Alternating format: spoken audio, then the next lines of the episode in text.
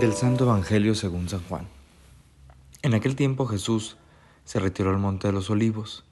Al amanecer se presentó de nuevo en el templo y todo el pueblo acudía a él y sentándose les enseñaba.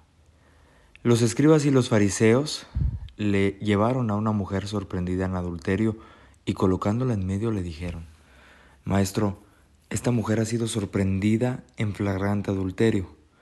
La ley de Moisés nos manda apedrear a las adúlteras. ¿Tú qué dices? Le preguntaban esto para comprometerlo y poder acusarlo. Pero Jesús inclinándose, escribía con el dedo en el suelo. Como insistían en preguntarle, se incorporó y les dijo, El que esté sin pecado, que le tire la primera piedra. Inclinándose otra vez, siguió escribiendo.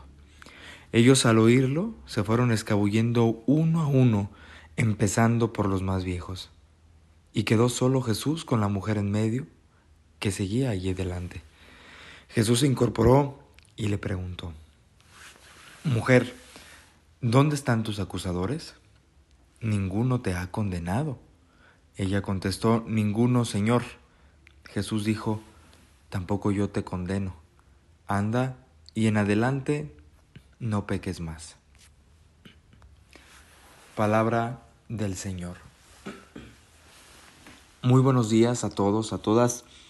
Les saludo con mucho gusto. Mi nombre es Néstor Rodríguez y vamos a, compartir juntos esta pequeña reflexión acerca de este fragmento del Evangelio de San Juan que hemos escuchado.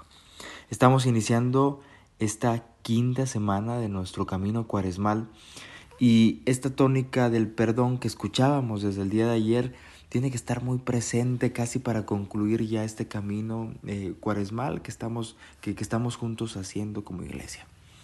La escena conocida por todos, el pasaje conocido por todos de la mujer adúltera, pone eh, de relieve el hecho significativo de esta respuesta tan inteligente de Jesús ante aquellos hombres que con intención mala y doble quieren deshacerse, sí, de ella, pero sobre todo de Jesús poniéndola una trampa.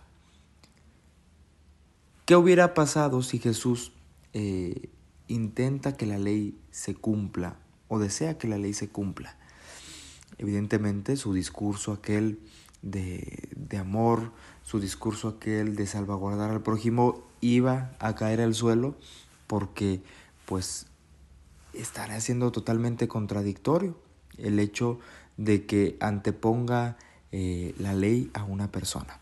¿Y qué pasa si Jesús rechaza totalmente el cumplimiento de la ley? Pues estaría en contra del pueblo y el estar en contra del pueblo le llevaría inmediatamente a ser acusado, a condenarlo a deshacerse de él. Inteligentemente Jesús responde, el que esté libre de pecado que arroje la primera piedra. Y resulta muy significativo porque ¿quién de aquellos en ese momento, quién de nosotros ahora está libre de pecado para hacer un juicio o decidir sobre la vida de alguien? Estas palabras del Evangelio nos deben de calar hoy más que nunca y creo que siempre han calado porque estamos muy acostumbrados a hacer esos juicios de valor sobre nosotros, pero sobre todo sobre los demás. Intentamos decidir intentamos ubicar, intentamos poner en un camino a todos aquellos que a veces, por algunos errores de su vida cometidos, se han salido de lo que puede ser eh, válida o moralmente bueno ante una sociedad, ante una religión. El Señor Jesús nos invita a sobre, toda, sobre todas las cosas reconocer la dignidad de la persona. Todos somos hechos de materia corruptible y frágiles, el pecado con el cual intentamos luchar todos los días nos hace estar conscientes de esa necesidad real que tenemos de Dios.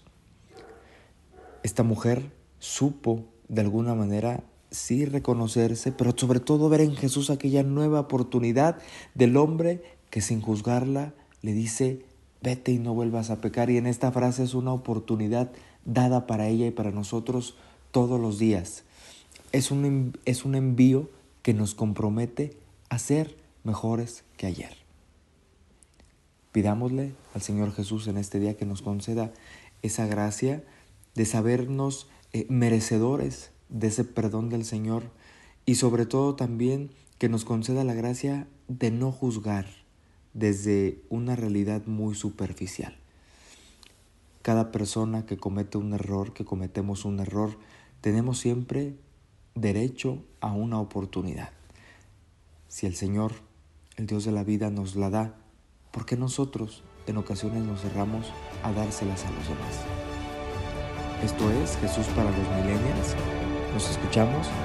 Hasta la próxima.